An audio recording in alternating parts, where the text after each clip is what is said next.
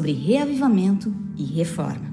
Isso já virou tema de congresso, título de livro, semana especial de oração, movimento entre a membresia, projeto eclesiástico. Alguns conseguem uma mudança real e duradoura em sua vida pessoal e comunidades religiosas. Porém, a impressão que se tem é de que quando esse tema é abordado, há um alvoroço, uma efervescência, um movimento, mas que acaba passando.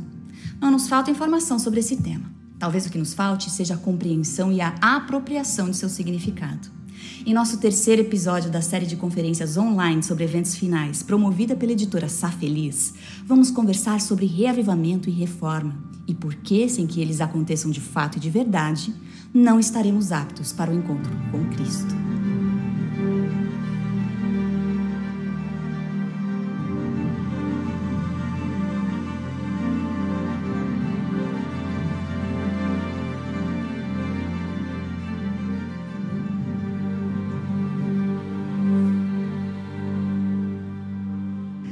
Nos ajudar a compreender esse assunto, temos o privilégio de receber Jerry Page, teólogo e secretário da Associação Ministerial na Conferência Geral.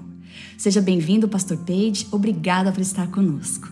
Pastor, explicando de um jeito bem simples, o que são reavivamento e reforma? Em essência, acho que eu poderia começar dizendo que é tudo sobre habitar em Jesus e ser preenchido com o Espírito. Diz respeito a ter e viver um relacionamento com Ele. Então, para mim, diz respeito a despertar. Paulo disse em Romanos 13, 11 e 12. Ele disse: Façam isso compreendendo o tempo em que vivemos. Chegou a hora de vocês despertarem do sono, porque agora a nossa salvação está mais próxima do que quando cremos. A noite está quase acabando, o dia logo vem. Portanto, deixemos de lado as obras das trevas e revistamos-nos da armadura da luz. Ele escreveu isso há milhares de anos. À medida que avançamos nos eventos finais nesta conferência, mais Jesus está dizendo: Despertem, meu povo. Todas essas passagens na Bíblia, sabe? Em 2 Crônicas 7, 14. E eu poderia continuar. As dez virgens, você sabe, cinco de nós estão dormindo e Deus está dizendo: Despertem. E em minha vida, Larissa, eu descobri que reavivamento e reforma não acontecem apenas uma vez. Desde que saí das drogas como um rebelde filho de pastor e me converti, percebo que não é uma única vez na vida. Deus está constantemente nos despertando e dizendo: Quero um relacionamento pessoal e profundo com você. Habite em mim, passe tempo comigo e eu preencherei você com o Espírito e o rumo da sua vida mudará completamente. Isso é reavivamento e reforma. Sabe, eu posso ler para você a definição de Ellen White. Eu posso ler para você outras coisas se você quiser, mas para mim trata-se de continuar vivo. Ezequiel 37 fala sobre ossos mortos e nós olhamos para a nossa igreja e nossa vida e pensamos: Uou, onde está o poder? Onde está a vida? Onde está a experiência de vida e o testemunho do que Jesus está fazendo em minha vida? E nos sentimos como ossos secos, mas Deus diz: Eu farei o Espírito entrar em vocês e vocês terão vida. Ou seja, vocês se levantarão e farão coisas maravilhosas por mim como igreja e como indivíduos. E isso é, esse é o nosso desejo e é isso o que o reavivamento e a reforma significam. É voltar a viver, despertar da morte, acordar do sono e ter uma experiência de vida com poder, com o poderoso e onisciente Deus.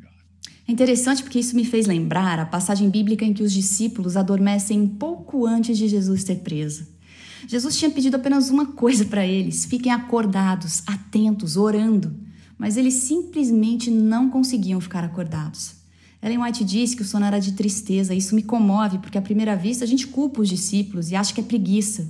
Mas quantas vezes eu também já não dormi porque eu queria que minhas dores passassem? Porém, independente do motivo, eles dormiram e quando acordaram já era tarde demais. Se estamos embriagados de tanto sono, o que é preciso para nos manter acordados, pastor? Não só despertar, mas permanecer acordados.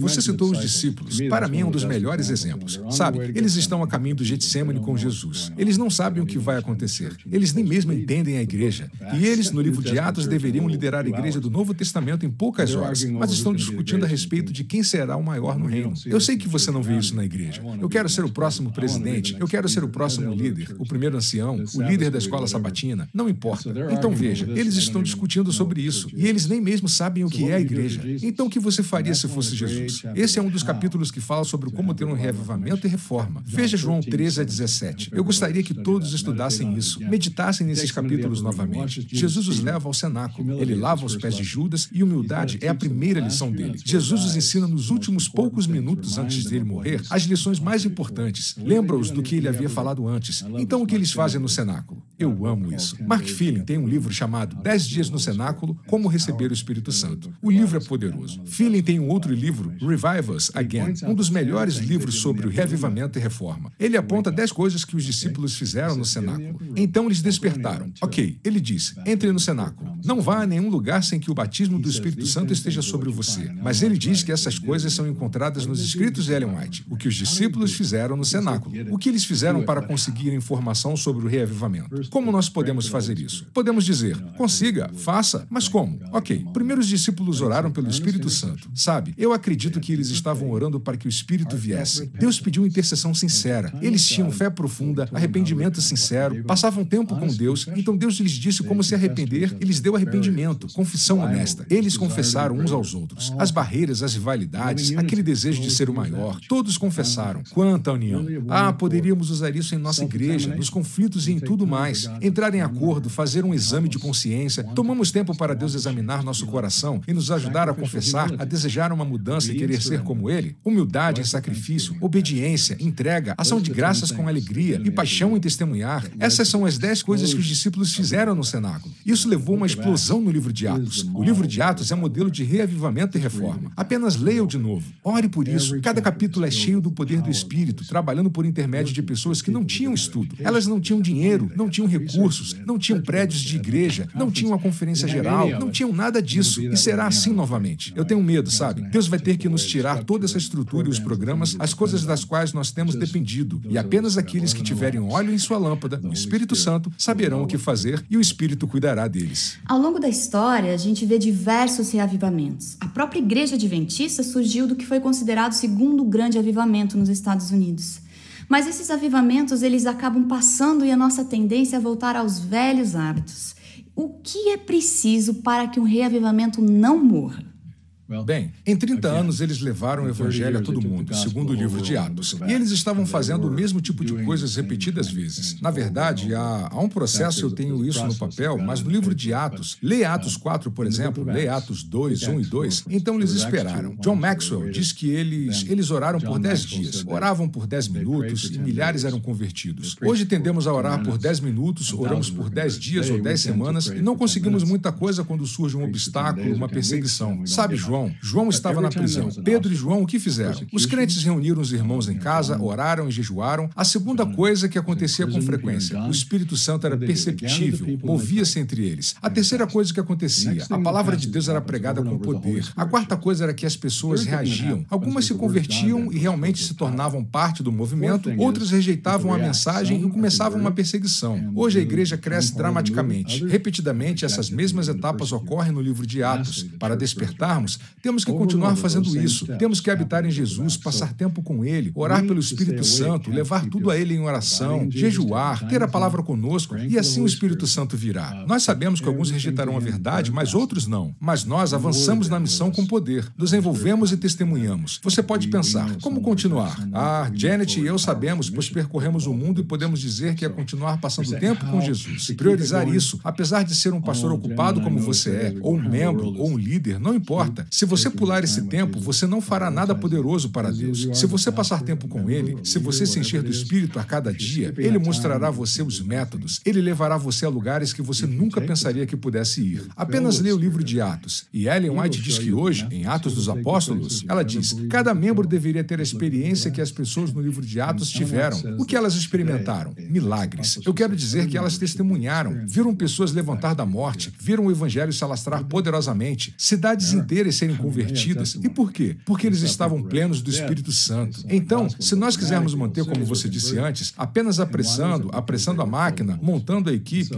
a W. Tozer disse: ele é um grande reavivalista. Anos atrás, ele disse que 95% do que nós fazemos na igreja hoje continuaria se o Espírito Santo fosse retirado. E nós provavelmente nem perceberíamos. Dirigimos a igreja como seres humanos. Voltando ao livro de Atos, 95% do que eles faziam teria parado imediatamente sem o Espírito Santo. Então temos que continuar avançando no batismo do Espírito Santo todos os dias, pois é Ele quem tomará as providências, Ele abrirá as portas, Ele fechará as portas, como fez com Paulo mostrando que não deveria ir à Ásia, e sim começar com os filipenses, sabe? Eu quero dizer, em Filipos, de qualquer forma, devemos dia a dia habitar em Jesus. Leia João 15 de novo, é tão bonito. Então poderemos pedir qualquer coisa e milagres acontecerão. E existe uma diferença entre reavivamento e reforma ou eles são a mesma coisa? Eles precisam andar juntos? Como que isso funciona? Bem, novamente, uma de nossas experiências espirituais foi ter conhecido uma mulher de muita oração. Ela e o marido foram para Nova York para a grande conferência em Nova York por um tempo. E eles haviam ficado no Brasil por um tempo como missionários. Eles tinham tremendas experiências de oração. Lembro de um dia que alguém disse a ela: Sabe, nós precisamos de reforma. Nós precisamos disso para seguir o espírito de profecia e fazer tudo isso. Ela não negou, mas respondeu: Nós não precisamos de reforma. O que precisamos é de arrependimento. E há uma grande diferença entre reforma, que é a mudança mudança de pensamentos e atitudes necessárias para que ocorra uma mudança a nível de igreja e de indivíduos, para que a luz brilhe por meio de nossa vida. Estamos fazendo o que Deus quer que façamos? Ansiamos dizer: Jesus, queres que eu faça isso ou não? Como posso ser como tu és? Mas, como você disse, reformadores às vezes vão sem o Espírito Santo, sem o fruto do Espírito, que é amor, alegria e paz e bondade e gentileza e mansidão. Então, eles tentam reformar todo mundo de qualquer forma. Saúde é importante, sabe? Tudo que Ellen White escreveu em centenas de milhares de páginas é importante. Precisamos nos atentar a isso. Mas como vamos fazer para ajudar outras pessoas? Eu acredito que sendo como Jesus. O modelo dele mostra que devemos amar, cuidar, praticar o método dele de simpatia, carinho e ganhar confiança.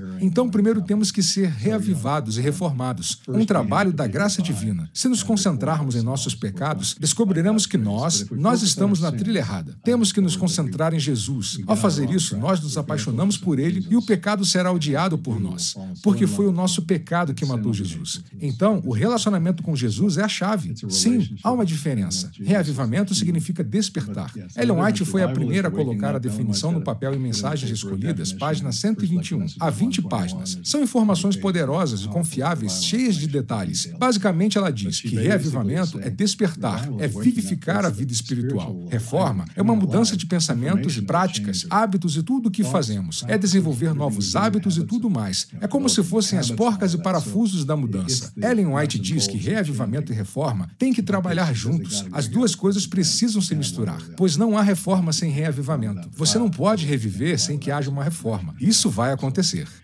Por que é tão difícil, pastor, para a igreja, como comunidade eclesiástica, manter-se reavivada? Será o fato de Jesus ainda não ter voltado? Why is it we're still here? Então, por que ainda estamos aqui, Larissa? Sabe, a Conferência Geral, há 10 anos, quando começou o reavivamento e a reforma, vem enfatizando que estamos dizendo que Deus tem feito coisas maravilhosas com esta igreja. Sabe, o que eu quero dizer é que temos visto coisas grandiosas acontecerem, começando com um pequeno grupo de crentes desapontados. Deus disse: levem as três mensagens angélicas a todo mundo. Impossível, mas eles oraram, e eles oraram no pomar, no celeiro por horas, disse Ellen White. E eles estudaram a palavra de Deus, ou seja, todas aquelas ações que trazem reavivamento. Eles ansiavam por cumprir a missão. Agora nós temos mais de 21 milhões de membros. Eu quero dizer em todos os lugares. Janet e eu vamos às profundezas do mundo, Congo, Mongólia, ou onde quer que haja pequenas igrejas, pequenas escolas. É maravilhoso o que Jesus tem feito, mas ele queria voltar nos idos de 1800. Ele disse algo assim a Ellen. Em 1857, um reavivamento e uma reforma começaram. Poderia ter sido a última segunda vinda de Jesus, ela disse, mas nós demos as costas e adormecemos adormecemos de novo. Gostamos de nosso mundo, gostamos do mundo dentro de nós e demos as costas. Em 1888, essa mensagem vai ser parte do último grande reavivamento. Cristo, nossa justiça. Mas as pessoas resistem. Nós brigamos por causa de teologia, temos discutido uns com os outros, nós a perdemos. Em 1901, Ellen White disse que se os líderes na Conferência Geral se humilhassem diante das pessoas e chorassem, e poderíamos ter visto, então ele desejava voltar nos idos de 1800. Agora estamos estamos em 2020. O que é preciso para que ele volte? Quando o reavivamento e a reforma ocorrerão? E como ocorrerão? Estive pensando sobre essa questão porque, você sabe, os desafios são enormes. A janela 1040, a África do Norte, Oriente Médio, países da Ásia Central, Índia, China, Sudeste da Ásia, 1,7 bilhão de pessoas nunca ouviu falar do nome de Jesus. Elas nunca ouviram o nome de Jesus. Nesses países há pouquíssimos cristãos e alguma outra religião, hindu, budista, muçulmano. Como vamos fazer isso. Vai levar mais 100 anos? Quanto tempo vai levar então para Jesus voltar? Então, se com um ou dois grandes milagres, um no Brasil, outro em Washington, um na China, talvez algumas pessoas levantando da morte, alguma coisa fantástica, a CNN e todos os noticiários falariam sobre isso à noite. Iria ao redor do mundo como um incêndio. Então, um ou dois grandes milagres nessa sala que as pessoas nos eventos finais poderiam trazer. Todas as pessoas do mundo perguntando em que os adventistas acreditam. O que está acontecendo com essas pessoas? Elas são como aquelas do livro de Atos, milagres, fogos do céu. Por que não? Por que ele não faz isso? O que ele está esperando? Há pouco mais de 100 anos? 140 anos? 75 anos? Desde 1844. Eu acredito que esse é o problema. Todos os outros eventos finais, a pregação do evangelho por todo o mundo, todas essas coisas voltam. Vamos pessoalmente levar isso a sério? Falamos sobre isso na escola sabatina, discutimos sobre isso. Precisamos da chuva serôdia e devemos fazer o que Joel 2 diz. Temos que orar, temos que ser rápidos, temos que nos arrepender dos pecados e tudo mais. Mas Deus está chamando um povo para essa questão, de colocar o mundo de lado, confessar todos os nossos pecados, conhecer Jesus tão profundamente a fim de nos comprometermos com Ele, assim como os cristãos do livro de Atos esperavam o batismo do Espírito a cada dia. Isso é chuva serôdia, ela está começando, e as virgens são chamadas a despertar agora mesmo. Nós teremos óleo em nossa lâmpada? Nós seremos preenchidos com o Espírito? Quando isso acontecer, a grande última explosão ocorrerá? A Bíblia diz que o Espírito de oração agirá em cada crente. Haverá milagres de cura, haverá sinais no céu. Joel 2 diz que homens e mulheres terão visões, sonhos. Tudo isso foi prometido. Se nós formos a Deus e realmente formos preenchidos, o batismo do Espírito, esperando no cenáculo em vez de ocorrer em círculos, tentando terminar a obra por nossa própria força e sendo devorados por Satanás a cada volta, ele tem fortalezas em todos os lugares. Eu acredito no reavivamento e na reforma. Na seriedade de fazer isso em vez de apenas falar sobre isso. Orar em vez de correr em círculos é a chave para que todos os eventos finais façam sentido e vejamos Jesus voltar nas nuvens. Caso alguém queira saber mais sobre esse assunto tão importante, o que há disponível? E por último, qual a mensagem de Deus para nós hoje com esse tema do reavivamento e reforma? No site revivalandreformation.org há centenas, milhares de recursos. Melody Mason ela acaba de escrever um novo livro. É ótimo também, Daring to Live by Every Word. Mas naquele site temos milhares de recursos para ajudar. Oração, estudo bíblico, informações sobre reavivamento. Então eu gostaria de encorajar as pessoas. Muitas estão usando os recursos em todo o mundo. Os materiais do site estão disponíveis em outras línguas também. Talvez um outro livro. Eu quero mencionar o livro de Helmut Hebel. Ele é um livro simples, escrito por um pastor aposentado. Steps to Personal Revival. Você pode baixá-lo gratuitamente da internet. Ele explica como receber o batismo do Espírito Santo diariamente e nos livrar dos nossos pecados para sempre. Então, naquele site, há alguns livros muito bons. Passar tempo com Jesus e conhecê-lo, amá-lo, trará vitória sobre o pecado, trará o poder do Espírito Santo que atuou no cenáculo. Essa é a nossa oração. Precisamos do cenáculo no movimento adventista do sétimo dia agora mesmo. Obrigada, Pastor Page, por contribuir conosco e abrir os nossos olhos para a importância e o sentido dessa mensagem. E agradeço também a você que nos assiste. Nos vemos na próxima. Até lá!